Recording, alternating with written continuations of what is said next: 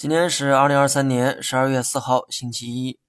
这行情不温不火，搞得很多人啊心急如焚，既没有暴涨的快感，也没有暴跌的恐惧。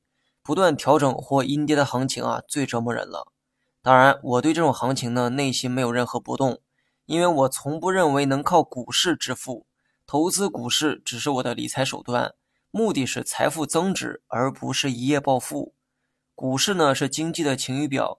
而中国每年的经济增长才百分之五，有些人却想着年年翻倍，这种收益是不可能靠投资实现的。实现它的唯一方式就是靠赌。事实上，多数人也的确在这么做，只是我不理解哈。既然要赌，何必非得来股市呢？赔率比股市高的地方有的是，为啥非得来股市？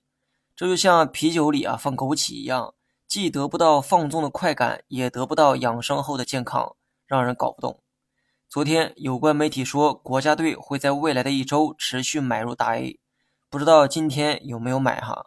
这种护盘，我估计也只针对上证大盘，其他指数很难顾及到。